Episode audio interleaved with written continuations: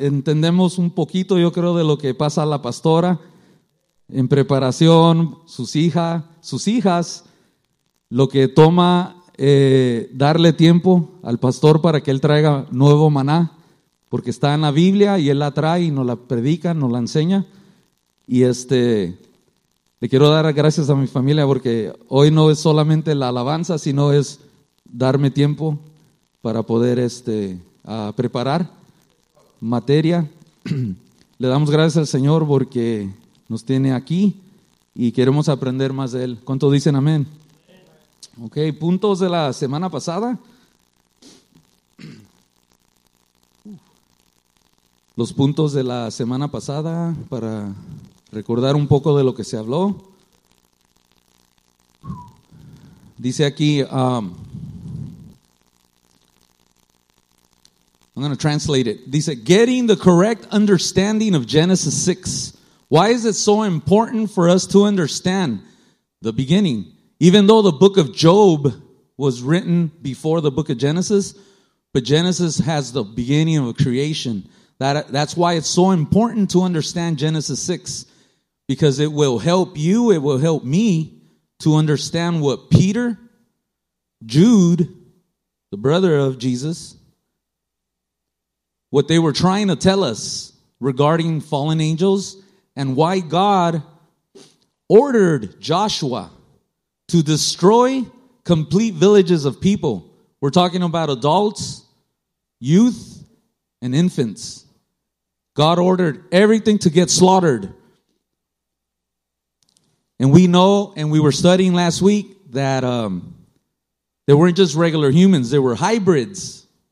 Half human, but they were also part fallen beings. Okay, so they were not uh, complete humans. Now you start to understand why God ordered Joshua to go and slaughter complete villages of people, towns, if you want to call them towns. And we're going to uh, go into scripture to understand what was happening. We already know that the gene that uh, Lucifer ordered angels to come down and have babies, have uh, and mate with women, the woman, the daughters of men. It says. Para entender uh, libros en la Biblia, lo que nos querían decir Pedro, lo que nos quiso decir Pedro, lo que nos quiso decir uh, Judá, el libro de Judá, dice que nos tendríamos que eh, meter a entender el libro de Génesis 6 porque sin entender la base, que es Génesis 6, no vamos a dar a entender lo que nos quería decir Pedro y tampoco vamos a entender cuando Dios ordena a Josué a destruir pueblos enteros completamente, hablando de adultos, de, eh, gente que está por la edad de, vamos a decir, 15, 16, youth, lo que se dice youth, los que están en su juventud y también los chiquitos, los niños, niños chicos. Dice, entra y destruye todo, todo completamente. Y nos dimos cuenta la semana pasada que esas personas no eran humanas completamente como nosotros, ¿ok? Ellos eran uh, hybrids, híbrido, parece que se dice, se traduce, híbridos. Eran parte hombre, y también tenían por el ángel que vino y tuvieron relación con la mujer, las hijas del hombre, dice, y de ahí nacen este tipo de personas. ¿Se acuerda que, que dijimos que hablaban como nosotros, se ven como nosotros, pero no son como nosotros por dentro? ¿Ok? Ahí es donde, por eso es importante entender Génesis 6. ¿Ok? Ah, otro, otro tópico, ah, el punto dos, es que Dios separó a un grupo de animales, Dios ya sabía todo. Y por eso dice la escritura que Él, que Dios mismo envió a los animales, a Noé. El trabajo de Noé era simplemente tener ya el arca listo. Llegaron a Él y Él los mete al arca. Pero Dios los trajo a Noé, dice. So Dios ya sabía que el, el ADN de esos animales no iba a estar, este, vamos a decir, contaminado. ¿Ok? Acuérdense que hablamos de la contaminación del ADN, la genética. ¿Cómo llegaron esos ángeles a destruir? La genética, ¿para qué? Había un propósito.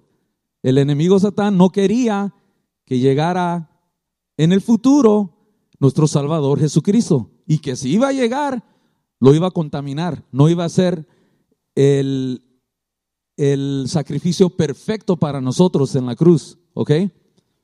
¿Sí me entienden? ¿Nos vamos a entender? ¿Ok?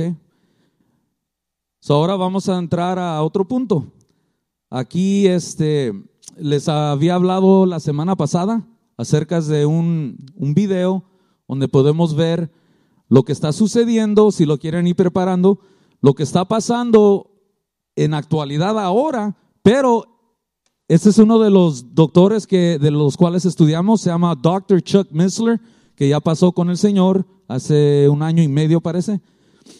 Eh, está en la presencia del Señor, pero nos dejó tanta materia. Y este, este video fue grabado hace 20 años, hermanos, 20 años, pero ya nos venía diciendo él qué era lo que iba a pasar en esta generación. La semana pasada les pregunté que si la Biblia, ah, si usted sabía si la Biblia hablaba de nosotros. Hay, un, hay una escritura donde, donde el Señor habla acerca de la iglesia, sí. Mateos 24 le está hablando a la generación que va a estar viviendo en los últimos días será como la de cuál? La generación de Noé. So ahí ya nos está hablando el Señor y este es un anticipo. Hace 20 años Él nos empezó a decir, atención, atención, porque esto se viene y este, vamos a ver el video y este, uh, I got it.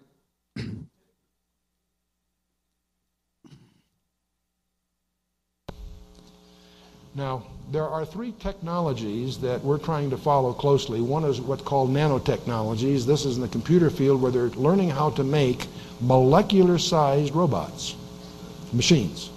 They can make machines that do things. Very primitive at the moment, but they're working hard in that area. The goal of nanotechnology is to make molecule sized machines. The goal of robotics, that's another field of study, their goal is to make self modifying sentient machines, machines that we can reprogram themselves. In other words, computer driven uh, devices. There's a third field called genetics, whose goal, in part, is the self replication of manipulated entities. Now, what's spooky is you've got to recognize that these three technologies are destined to converge. The nanotechnologists and the robotics and the geneticists all talk to each other, and they all have something to contribute to each other. What is the goal of the convergent technologies? To create self replicating, sentient machines capable of directable diseases targeting specific groups or individuals. It seems feasible to engineer a virus that will attack only certain combinations of DNA, certain genetic groups, or maybe even individuals. There are people in history that if they had that technology, it would be terrifying. Thank you.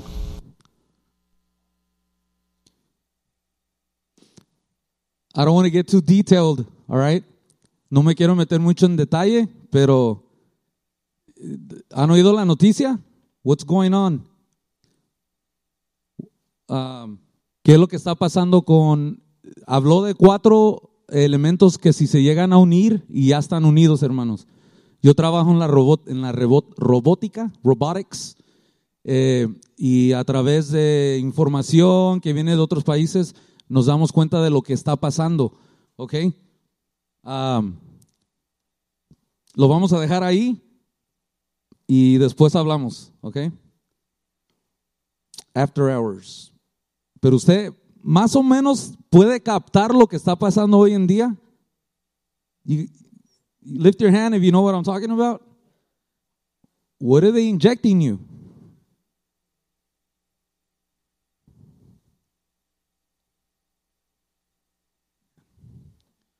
Ok, vamos a entrar en... ah, ah, antes de, de seguir esto a lo largo, queremos, la semana pasada dijimos que queríamos esta vez, para este día, con el favor de Dios, llegar a este día para poder considerar, dice, ¿se consideran que los hijos de Dios son ángeles? Acuérdese que en Génesis 6 eh, hay, un, hay otra enseñanza que dicen que no son ángeles los que bajaron y que tuvieron relación sexual con las mujeres, las hijas de los hombres. ¿Se recuerdan?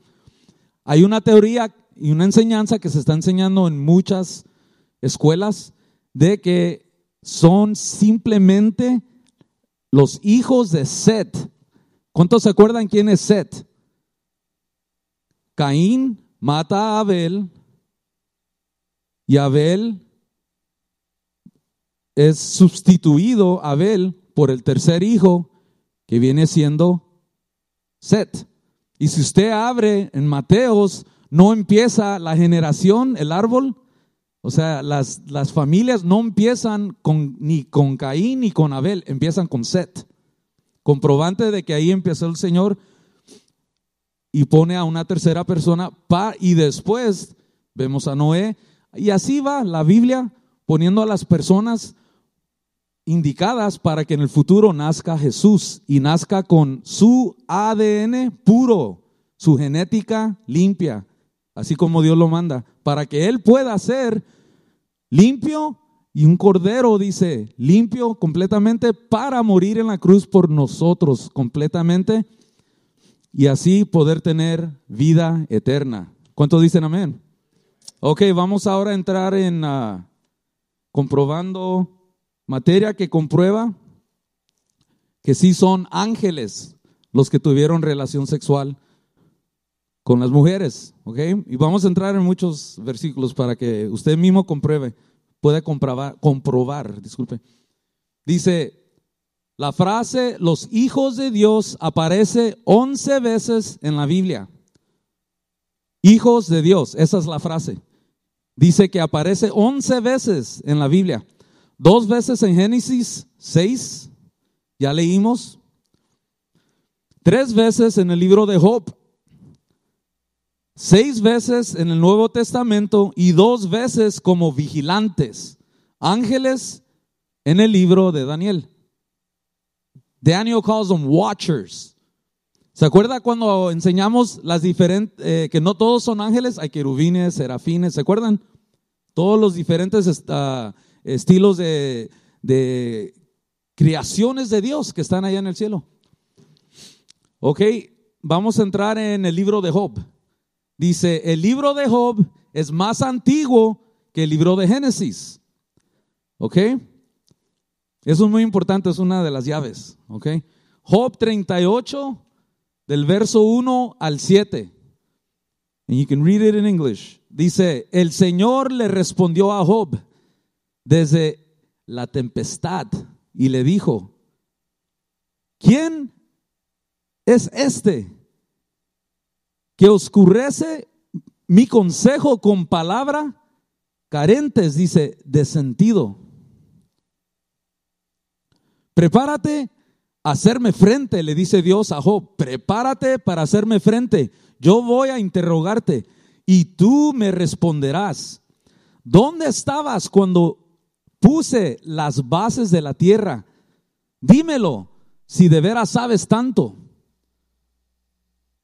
Seguramente sabes quién estableció los, las, dice, sus dimensiones y quién tendió sobre ella la cinta de medir. ¿Se recuerdan esa, esa línea que divide la noche y el día? Ok, ahí le está preguntando Dios a Job. Y acuérdense que Job ya había el enemigo ya lo había atacado con todo, perdió su familia, animales, todo, todo, todo. Pero Dios sabía lo que viene en el corazón de Job. ¿Ok? Y dice, seguramente, dice, ¿quién tendió sobre ella la cinta de medir? Dice, ¿sobre qué están puestos sus cimientos? ¿O quién puso su piedra angular? Mientras cantaban a coro las estrellas del alba, y todos los ángeles, traducido en hebreo, ¿se acuerda? Bene Ha Elohim, Y dice que gritaban de alegría. ¿Quién? Dice, ¿quién era lo que... se- ¿Qué, qué estaba pasando aquí? Dice que mientras eh, Dios estaba poniendo esa línea, poniendo el fundamento, dice que los ángeles, primero dice las estrellas del alba, dice cantaban, y todos los ángeles, traducido en hebreo, Benai Elohim, gritaban de alegría. Una pregunta aquí. Este evento de los hijos de Dios gritando de gozo ocurrió en el tercer día de la creación. ¿Se recuerdan? Que Dios hizo a los ángeles entre el día 1 y 2. Y la siguiente vez, la primera vez que vemos a los ángeles, ya están ahí, dice, glorificando, cantando, dice, gritando de alegría en el día 3. Porque ahí es donde Dios estaba haciendo la creación. En el tercer día de la creación dice, pregunta, hay una pregunta en esta noche. ¿Estaban los supuestos buenos hijos de Set ahí en el momento de la creación? En el día 3, ¿cuándo, ¿cuándo Dios hizo a Adán? ¿En qué día? ¿Se recuerdan? En el día 6. Perfect, perfecto. So, ¿Cómo es que si, Dios hizo a Adán y Eva y después tuvieron a Caín y Abel y el tercer hijo viene siendo Set, ¿cómo es que ni Adán, ni Eva, ni Caín, ni Abel, ni Set podrían haber estado en ese tercer día? Dice, cuando los ángeles gritaban de alegría. Asimismo es bien clara la Biblia, hermanos. So, la pregunta otra vez es, los supuestos buenos hijos de Seth ahí, en el momento de creación, ¿podrían haber estado ahí? No, no lo estaban. Ninguno, ni Job estaba ahí, porque la humanidad no había sido creada hasta el día que seis de la creación. So, todavía no había humanos, hermanos. La única, la única cosa que Dios había creado era los ángeles.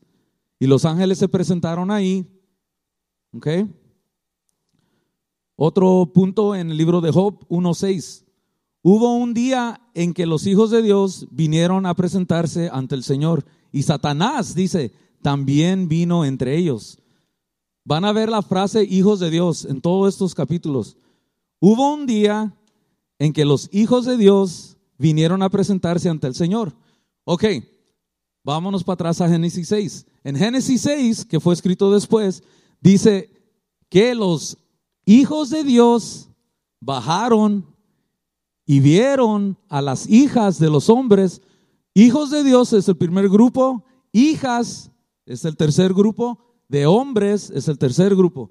Al ellos bajar, vieron, tuvieron contacto con las mujeres y salen los gigantes, los nefelim. Ok. Pero acuérdese que en, en otras escuelas se está enseñando de que no fueron ángeles los que bajaron a tener relación sexual con las mujeres. Dicen que fueron los hijos de quién? De Seth. Pero ¿cómo pueden ser hijos de Seth? Si en el libro de Job, que fue escrito antes de Génesis, ahí nos habla de que los hijos de Dios estaban ahí. Cuando Dios está creando la creación, todavía no había ni hombres. Así vamos a ir detalladamente viendo esto, hermanos, ¿ok? ¿Por qué? ¿Qué nos dijo? Déjeme, voy para atrás un poco. ¿Qué dijimos la semana pasada? Déjeme ver si lo encuentro aquí. Hablamos en Mateos 24. ¿Se recuerdan cuál fue la primera, la primera, vamos a decir, uh, alerta que nos dio el Señor en Mateos 24? Ahorita lo voy a encontrar, aquí lo tengo. Say it again, brother. No nos dejemos engañar. Do not be deceived. All right. En si llegamos a conocer la palabra cada día más y más, venimos a aprender, no vamos a hacer, uh, no nos van a poder este, confundir con lo que dice la palabra. Ajá, así decía, dice, tengan cuidado de que nadie los engañe. Watch out that no one deceives you. Don't be deceived, brother and sister. Okay, now Vamos a continuar con los capítulos de Job. Y vámonos a Job 1, 6.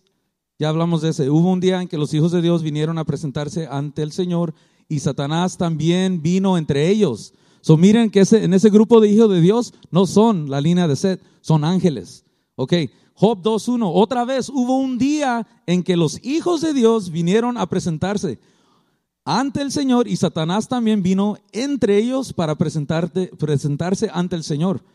La única diferencia de ese verso es que dice otra vez. Vinieron, dice. Hubo un día donde vinieron los hijos de Dios. Deuteronomio capítulo 32, del verso 8 al 9 dice, cuando el Altísimo dio a las naciones sus herencias, cuando dividió la humanidad, eso está hablando de la torre de Babel. ¿Se recuerdan? Que baja Dios y confunde las qué? Las lenguas.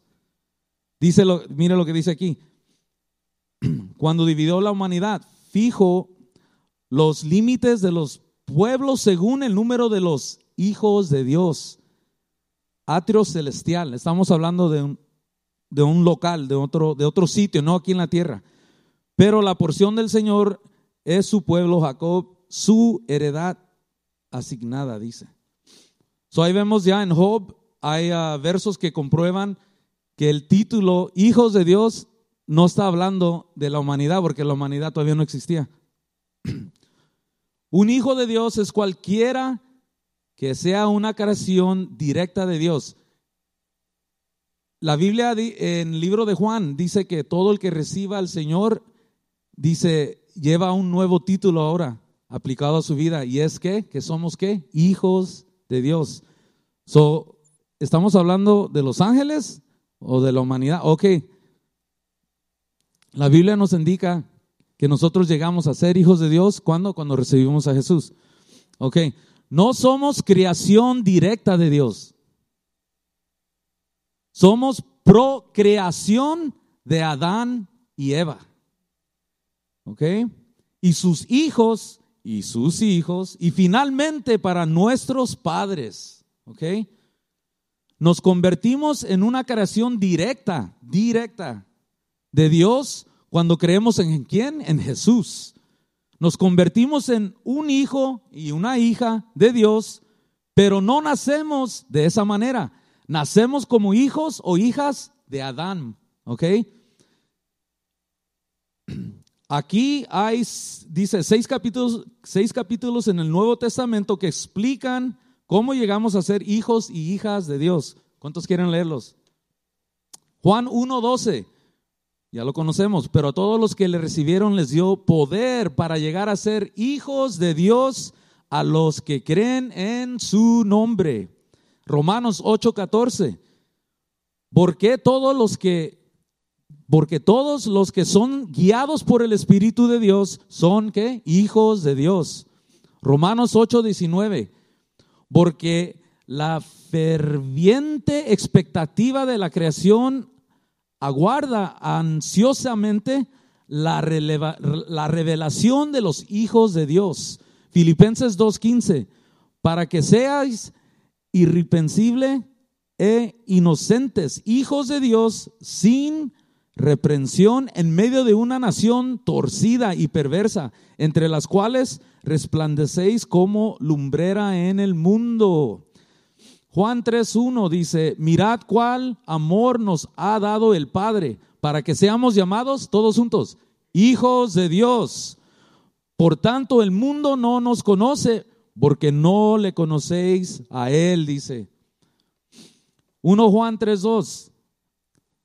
Amados, ahora somos hijos de Dios y aún no parece lo que seremos, pero sabemos que cuando Él aparezca seremos como Él, porque lo veremos como es. Acuérdese que nuestro cuerpo va a ser, va a ser convertido al, igual a lo que Jesús presentó, eh, cómo se presentó Él en su cuerpo cuando resucitó. ¿ok?, una, una fuente antigua, la Septuaginta, de latín que significa 70, 70, the Septuagint, because it was written by, I believe it was 76 or just above 70 writers.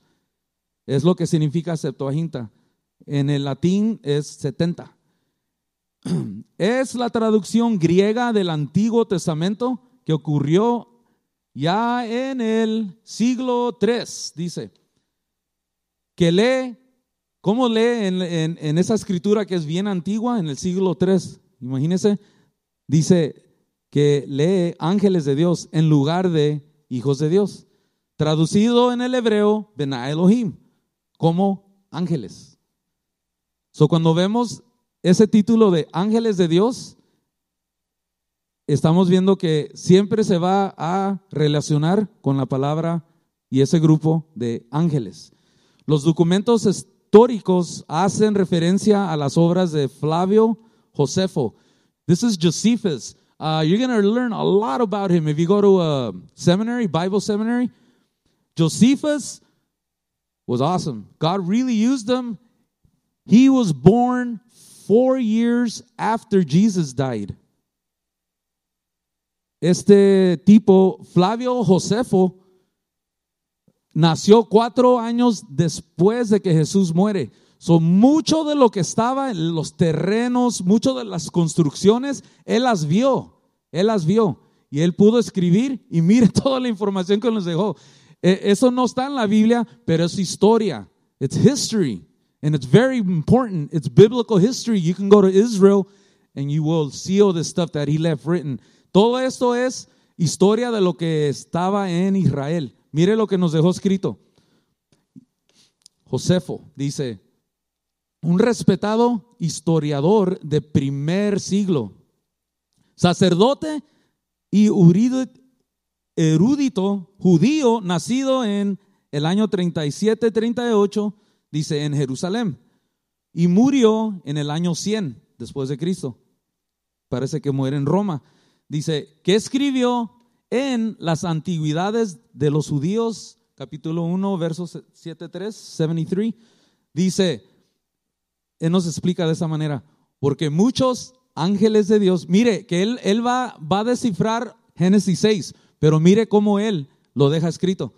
Porque muchos ángeles de Dios acompañaron a las mujeres y engendraron hijos que resultaron injustos y despreciadores de todo lo bueno, por la confianza que tenía en sus propias fuerzas, porque la tradición es que estos hombres hicieron lo que se parecía a los actos de aquellos a quienes los griegos llaman gigantes.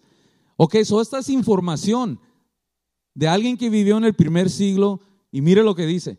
Antigüedades de los judíos de Josefo, libro 5, del verso 2 al 3. Gigantes que tenían cuerpos tan grandes y rostros tan completamente diferentes a los otros hombres que sorprendían a la vista y terribles a los oídos. No nomás eran grandes. O sea que cuando ellos hablaban, era voz alta, pero era normal para ellos, pero para nosotros, nos, yo creo, le podía haber dolido los oídos a las personas que los oían. Y mira lo que dice aquí, los huesos de estos hombres todavía se muestran hasta el día de hoy, a diferencia de cualquier pariente creíble de otros hombres.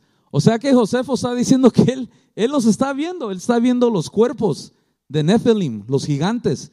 Todavía estaban ahí.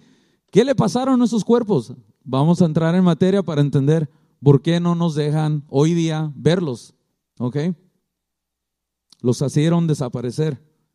Y es por la famosa enseñanza de que estábamos hablando la semana pasada, de de la evolución que empezamos con el mono, el chango, y miles de años después resulta ser el qué? El hombre, ¿ok? Pero la enseñanza, les voy a dar un tip para que ustedes puedan destruir eso así, así lo puedan hacer. Los jóvenes que están en la escuela, cuando les enseñan evolution, evolución, mire, dicen que lo que empieza, pasan los miles de años y se convierte en otra cosa. ¿Ok? Pero esa enseñanza de la evolución dice que el, primer punto de lo que llega a ser el hombre, o sea, el mono, no puede existir. Se tiene que cambiar la forma y ser ahora qué? De un mono a un hombre, de un chango, vamos a decir, al hombre. Pero la evolución se destruye a sí misma, ¿sabe por qué? Porque la enseñanza de evolución dice que el punto A tiene, no puede existir ya, porque se convirtió en otra cosa. Pero si usted va al zoológico, ¿qué es lo que se va a ver? Changos, primos, como dice el pastor. ¿Ok? So you can destroy evolution right there, brothers and sisters. Learn that. So when you meet up with people that believe in it, you can start helping them. Don't destroy them, help them. Help them understand that if the monkey converted after millions of years into man, evolution teaches that the monkey can't exist. Point A cannot exist because it converted over to mankind. Okay? So you just tell them this. Your theory is debunked. Why? Because that monkey cannot exist no more. And I could still go today to the zoo and I could see monkeys everywhere. So evolution, it's just that, a theory, like they say. Es solamente una teoría. Okay. Vamos a seguir viendo lo que nos dejaron uh, estos historiadores escrito en la Biblia. Uh, ya hablamos de Flavio Josefo. Acuérdense de Josefo para poder entender que él estuvo ahí cuatro años simplemente después de que muere Jesús. Él vivió y él lo vio y él lo escribió y nosotros tenemos eh, esa información. Y él mismo dijo, porque muchos ángeles de Dios, dice, fueron los que se metieron con las mujeres y dice que estos hombres hicieron lo que parecía a los actos de aquellos a quienes los griegos llaman ¿qué? gigantes.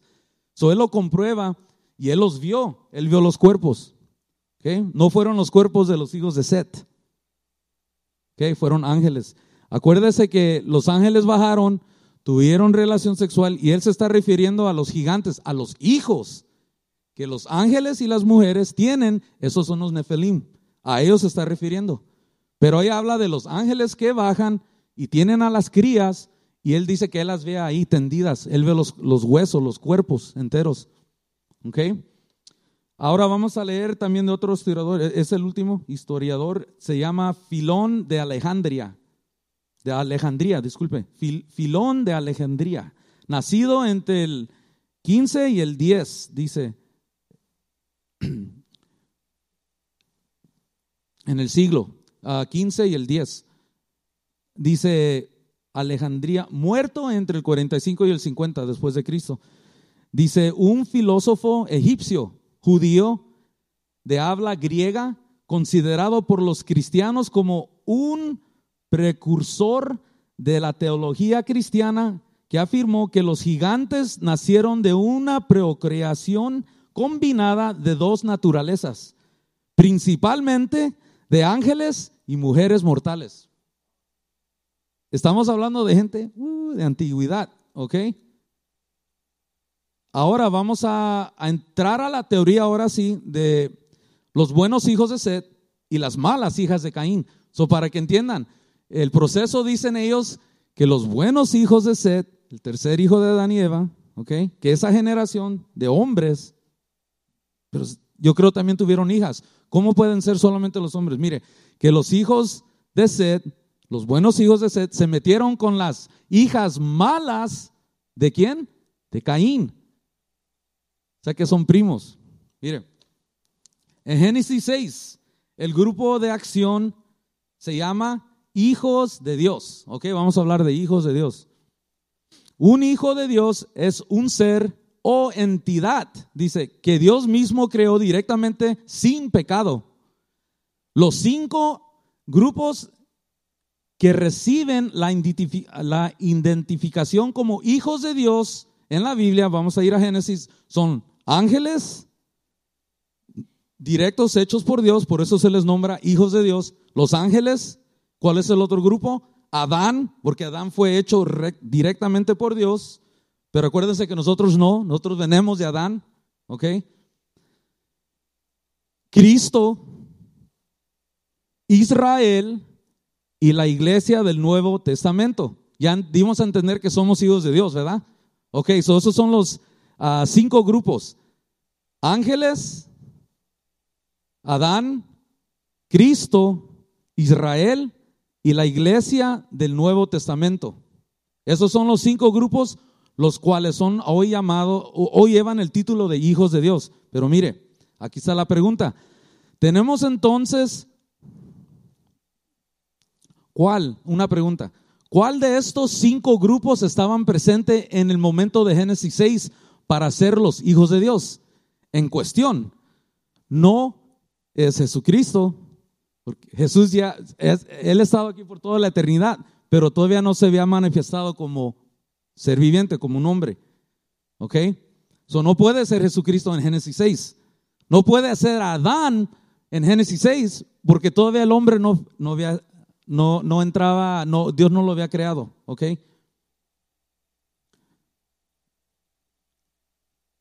No, disculpe. I'm going to go back on that. So no, no es Dice aquí, ok, Génesis 6, para ser los hijos de Dios en cuestión. No es Jesucristo, no es Adán, porque Adán ya está muerto. Wow. Adán muere en el capítulo 5 de Génesis. Ahora estamos hablando del capítulo 6, para no ser los bolas aquí. So, ah, ya no existía Adán. Para, para, Génesis 6, él ya, ya, ya no está en, con vida. So, no puede ser Jesucristo, no puede ser Adán, Dice, no puede ser Israel porque aún no ha sido creada todavía Israel. Dios no lo había creado todavía, ah, no había creado a esa nación. Ah, no a la iglesia, aún no creada tampoco. So ya eliminamos a cuatro. Pero sí los ángeles que estaban alrededor de en ese momento dice, por tanto los hijos de Dios solo pueden ser ángeles. El título, acuérdese, estamos detrás del título de hijos de Dios que si son Set, ¿quién son? No, dice la Biblia que son básicamente eh, el grupo el cual se asigna el nombre y el título de hijos de Dios. Esos son los ángeles. Ok, vamos a seguir leyendo aquí. Por tanto, los hijos de Dios solo pueden ser ángeles. Dice, hay dos puntos de vista de la iglesia sobre lo que esta eh, lo que está sucediendo aquí en Génesis 6. Uno es que estos son ángeles rebeldes que interactuaron con los humanos. Ese es el punto uno. El punto dos es las otras, la otra dice enseñanza es que esto no es más que la línea piadosa de Seth, como se ve en Génesis 5. Por lo tanto, identificados como los hijos de Dios en Génesis 6. Entremezclaron, se dice que se, se entremezclaron con las hijas de la línea impia de Caín, hijas de los hombres, dice. Solo una de estas opiniones puede ser correcta. Solo un punto de vista viene con el apoyo de los de dos testigos bíblicos. ¿Ok? En, es el punto de vista del ángel caído y de dos testigos bíblicos en el Nuevo Testamento. Ya les dijimos que íbamos a leer de Pedro y del libro de Judas, ¿ok? El punto de vista de Set es el punto de vista enseñado, es lo más popular que hay ahorita eh, y es enseñado eh, en, eh, dice, en mayor parte del cristianismo, la línea de Set, que no fueron ángeles, que fueron la línea de sed que se metieron. Eso es lo que se está enseñando y es lo más popular ahorita. ¿Ok? En el cristianismo. Dice, esto no solo es incorrecto, sino que es bíblicamente trágico, dice, porque sin entender el punto de vista angelical de Génesis 6, no puede poder el resto de la Biblia en su contexto apropiado. No, no vamos a poder entender, dice, el resto de la Biblia en su contexto apropiado, porque vamos a ver en acción lo que pasó después de que los ángeles tuvieron, ya como les dijimos en el libro de Pedro, de Judas, ellos tocan estos tópicos también en el Nuevo Testamento y también vemos cuando Dios le ordena, como les dijimos, a Josué, ¿ok? A destruir. Para entender eso, tenemos que entender Génesis 6. ¿Quién son? ¿Son ángeles que bajaron y tuvieron relación o fueron los hijos de Seth? Ya les comprobamos con historiadores que son ángeles y vamos a seguir aprendiendo aquí. Así fue como esto se desarrolló, esa enseñanza de Seth. Mire lo que pasó. Esto no solo es incorrecto, ya leímos ahí. Dice, así fue como todo esto empezó a, suceder. Fue en el siglo 5, que es más o menos por eh, el año 400 después de Cristo, dice que la interpretación setita de Génesis 6 cobró vida. Okay? It was in the 5th century AD, when, which is 400 years after Christ, that the Sethite interp interpretation of Genesis 6 came to life. Agustín de Hipona, cuyos escritores influyeron en el desarrollo del cristianismo occidental y la filosofía occidental, abrazaron la teoría setita y escribieron comentarios de la nada que no estaban respaldados por las escrituras como también lo hizo Calvino, Calvin, creador del calvinismo. Y así prevaleció en la Edad Media, dice, todavía se enseña ampliamente hoy día entre muchas iglesias que encuentran el punto de vista literal del ángel un poco perturbador, dice, muy perturbo, muy perturbador, dice, para enseñarlo. Hay múltiples razones para rechazar la teoría setita. Mi más fuerte es que ni siquiera existió como teoría hasta el, año 400. ¿Ok? Eso es algo que se inventó, muere Jesús, pasan 400 años y empieza esa teoría de que son no ángeles, sino que son los hijos de Set. ¿Ok?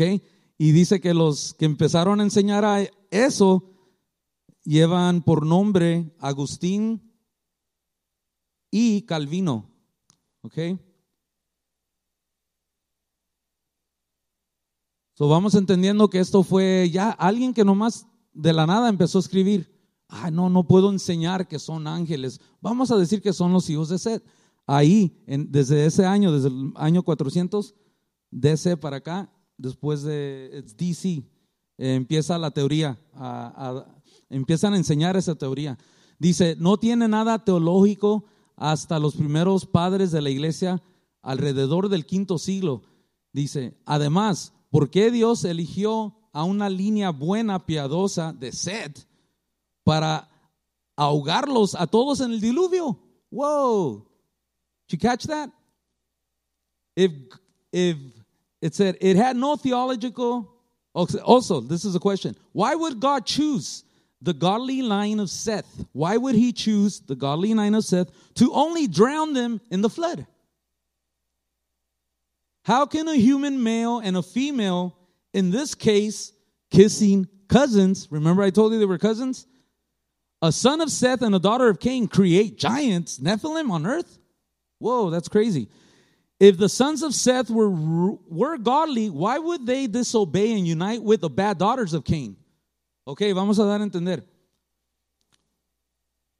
Dice, ¿cómo puede un hombre y una mujer humana, los dos humanos, tener relaciones sexuales, en este caso, primos, porque la línea de Seth y Caín son la misma, son primos, los hijos van a ser primos. Dice, ¿cómo pueden, dice, eh, cómo puede un hombre y una mujer humana tener relación sexual, en este caso primos, un hijo de Sed y una hija de Caín, y crear nefelim, gigantes en la tierra? Extraño, ¿ah? Si los hijos de Sed eran buenos, piadosos, ¿por qué desobedecieron y se unieron con las malas hijas de Caín? Si eran buenos. Okay. Y acá la otra era, además, ¿por qué Dios iba a elegir a una línea buena, la línea piadosa de Seth, para ahogarlos en el diluvio? Okay. Uh, can we see Luke chapter 20? el libro de Lucas eh, en, en español, if, if you have it in Spanish, uh, Lucas 20 del verso 34 al 36. Luke 34, s- sorry, Luke chapter 20, verse 34 to 36.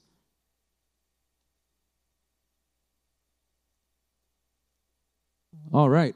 Uh, 34 to 36. La gente de este mundo se casa y se da en casamiento. Les contestó Jesús. Pero en cuanto a los que sean dignos de tomar parte del mundo venidero por la resurrección, esos no se casarán ni, se enseña- ni, se- ni serán dados en casamiento, ni tampoco podrán morir, pues serán como los ángeles. Ups. Porque serán como los ángeles. Son hijos de Dios porque toman parte de la que, eh, ¿sabes? Son hijos de, son hijos de Dios porque toman parte en la resurrección. Boom. That's the key. Ok. El este es el argumento, argumento más grande que hay tocando estos temas. Mire. Y aquí es como ellos tratan de comprobar que no pueden ser ángeles los que bajan porque los ángeles no tienen sexo. Ok, vamos a comprobar lo que dice la Biblia. El argumento contrario a ese verso es que dado que los ángeles no se casan ni se dan en matrimonio. ¿Cuántos han oído eso? Amén. Por lo tanto, no tienen sexo. Eso es lo que dicen. Por lo que dice esa escritura. Los versos no dicen eso. Solo dicen que no hay matrimonio en el cielo. Eso es lo que está diciendo esa escritura. If you guys can leave, oh, good. Leave it in English. Eso es lo que ese, ese capítulo nos está diciendo. Solo dice que no hay matrimonio en el, cielo, en el cielo. No dice que los ángeles no tengan habilidades sexuales. No lo que está diciendo ahí. Esa idea es solo para concluir de la mención de que no se casan, con la conclusión de que no hay matrimonio. Por lo tanto, no hay procreación. O sea, al nosotros entrar allá en la gloria con Dios, ya no vamos a estar casados, no nos vamos a estar casando allá. Seremos la esposa de Jesús. That's it. Pero dice, dado a todos los ángeles, se les llama hijos de Dios. Y siempre se los presenta como varones. La procreación no producirá nada. O sea, ¿por qué? Porque todos los ángeles son qué? Hombres. There's no women, no hay mujeres, ángeles. Cuando vemos ángeles sobre la tierra, los vemos caminar, ¿correcto? Comer y beber. No hay nada que nos muestre que comen o beben cuando están en el cielo. No, la Biblia no, no nos enseña que ellos están comiendo en el cielo, nada. Pero sí nos enseña eso aquí en la tierra, que dice que comen, beben cuando están, dice aquí en la tierra. Ahora vamos a, dice, ¿significa esto que no pueden comer ni beber? Porque no está escrito en la Biblia que ellos están comiendo y bebiendo en el cielo. No significa eso. O sea, Génesis 8, Génesis 18 nos dice de esta manera, mire. Génesis 18 del verso 7 al 8 muestra que obviamente no. Dice en el 7. Entonces, mire lo que dice la escritura. Entonces él, Abraham, corrió hacia el rebaño y eligió un ternero tierno y selectó, y selectó, dice, y se lo dio a un criado, quien se apresuró a prepararlo. En el verso 8 dice, luego trajo cuajada, dice, y leche y el becerro que había sido preparado, y los puso delante de ellos. Mientras comían, él se paró cerca de ellos debajo de un árbol. Aquí está hablando de que Abraham de lejos ve a tres seres que venían hacia él. Y él corre y empieza a preparar comida. Dice cuajada, leche cuajada y, y un becerro, dice. Y lo trae ante ellos. Y esos tres personajes comen.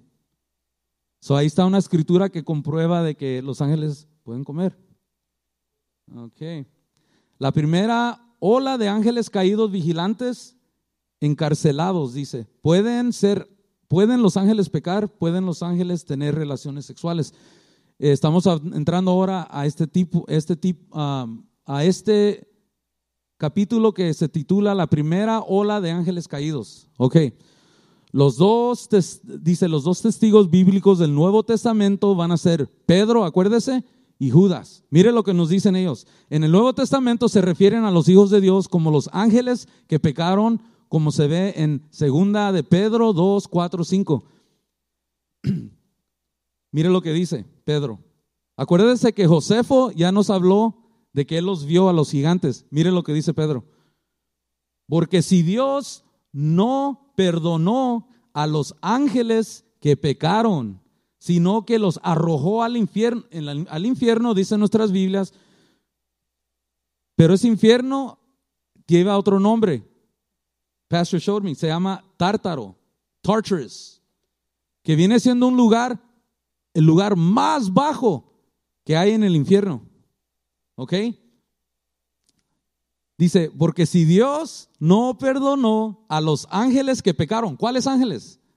¿A, qué ángeles se está refiriendo, usted cree, ah, en segunda de Pedro, en el Nuevo Testamento? Se está refiriendo a los ángeles, los únicos ángeles que se ven en la Biblia que pecan de esa manera están en Génesis 6. Ángeles, no hombres, ángeles que bajaron. Mire cómo la misma Biblia nos va a poner todo en orden. Mire, dice, porque si Dios no perdonó a los ángeles que pecaron, sino que los arrojó al infierno, tártaros, y los entregó a, cadenas de tinieblas, dice, para ser reservados para, para juicio, dice. Y el verso 5 dice, y no perdonó al mundo antiguo. Wow, ahí está. Está hablando de Génesis 6, el mundo antiguo. ¿Ok? Sino que salvó a quién? A Noé, uno de los ocho sorry, uno de los ocho pueblos, un predicador de justicia que trajo el diluvio sobre el mundo de los impíos, dice. Let me read that in English. For if God did not spare the angels who sinned, but cast them down to hell, Tartarus, and delivered them into chains of darkness to be reserved for judgment, they're still there, brothers and sisters. Esos ángeles todavía están ahí, están encadenados and did not spare the ancient world, but saved Noah. He's talking about Genesis 6.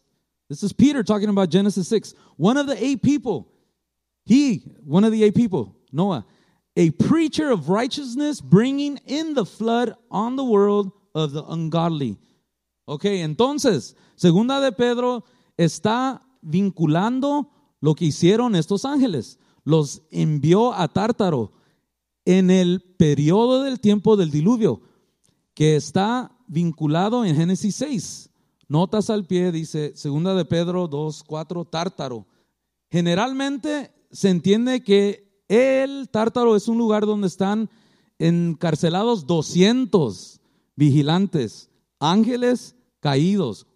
Key point, 200. ¿Cómo sabemos que son 200? Ah, porque hay un otro escritor de la Biblia lo cual muchos, como Judas, y hay otros que citan el libro de Enoch, que es un libro, no está en la Sagrada Escritura, pero fue encontrado en el mismo día que se encontraron las escrituras en rollos en el Mar Muerto, en Israel, se encuentra el libro de Isaías y ese mismo día encuentran el libro de Enoch. Y no nomás dicen que hay tres libros de Enoch. Ok, eso se encontraron ahí. Y si usted va, si usted va a Etiopía, Etiopía, los cristianos de Etiopía todavía mantienen el libro de Enoch en su Santa Biblia. ¿Ok? Pero nos vamos a, a ir por lo que dice el Nuevo Testamento. Pedro. ¿Ok? Justamente también dice, habla de este lugar para los ángeles pecadores. Lo llaman un lugar de cadenas eternas. Ok. Ah, vamos a ir a Tártaro y ya vemos ahí. Esta palabra griega específicamente solo es, se, usa una vez la palabra tártaro en el Nuevo Testamento. No hace referencia al destino final de los malvados en el infierno. El, el tártaro ni siquiera es el destino final de los ángeles. Por lo tanto, es lamentablemente que algunas versiones en inglés traducen el término como infierno porque confunden este lugar con el lugar de juicio final de los malvados. O sea, ahorita están esos ángeles que Enoch dice que fueron 200, están encarcelados, hermanos. ¿Ok?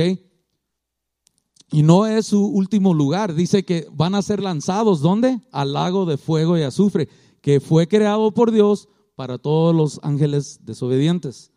Ok. Y ya estamos en último. Vamos a leer de Judas. Y los ángeles que, en Judas 6 dice, y los ángeles que no mantuvieron su propio dominio, posiciones de autoridad. Eso es lo que significa dominio. Sino que dejaron su propia morada. Los ángeles, esos 200, dejaron su propia morada. ¿Cuál es su morada de ellos? Príncipe de los aires. Ellos están en el segundo cielo. Lo que nosotros vemos con los ojos, cuando salimos de aquí vemos el primer uh, cielo que es simplemente la atmósfera, ¿ok? De ahí para allá es el espacio. Ahí es donde ellos está su morada. ¿Y que sigue en el tercero? La morada de Dios. ¿Ok? So, acuérdase que Daniel oró, ¿se acuerdan? Y que por 21 días estaba él esperando porque dice que hubo ¿qué? Guerra en esa atmósfera de los ángeles.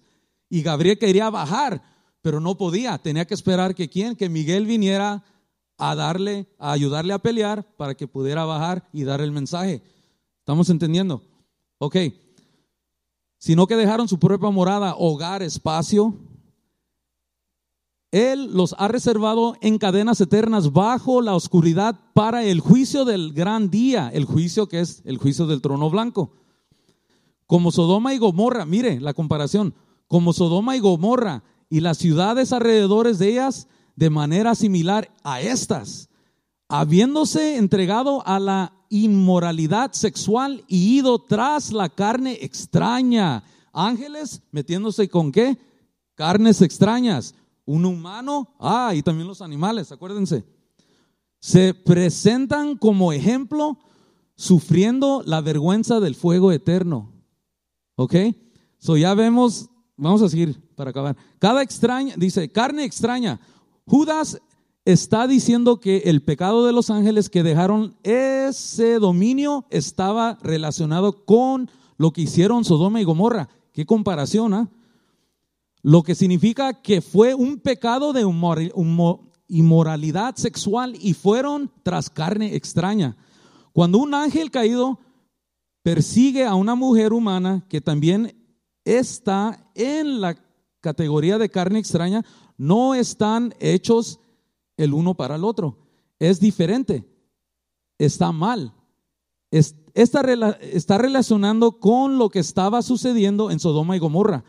Pedro y Judas nos, no, ah, son nuestros testigos de que Génesis 6 creó esta situación y no dirían esto si solo hubieran sido humanos, apereándose con otros humanos. Solo los solo solo lo dijeron porque sabían por qué por su entendimiento que algo malo estaba sucediendo y fue una situación extraña de la carne, dice. Eh, primera de Pedro nos da una pista de por qué estos hijos de Dios, los Benai Elohim en la Biblia, deciden aparecerse con mujeres bajo el liderazgo de Satanás. Primera de Pedro, y aquí acabamos, porque también Cristo padeció una sola vez por los pecados y justo por los justos para llevarnos a Dios por muerte en la carne, pero verificado por él en el Espíritu, por medio del cual también él fue y predicó a los espíritus encarcelados, hermanos. ¿Qué es lo que vamos a estar celebrando? La resurrección de Jesús. ¿No se ha preguntado usted si metieron el cuerpo en la tumba, ¿dónde estaba? El cuerpo por tres días, ¿dónde estaba el espíritu y su alma? Aquí nos dice la palabra, dice,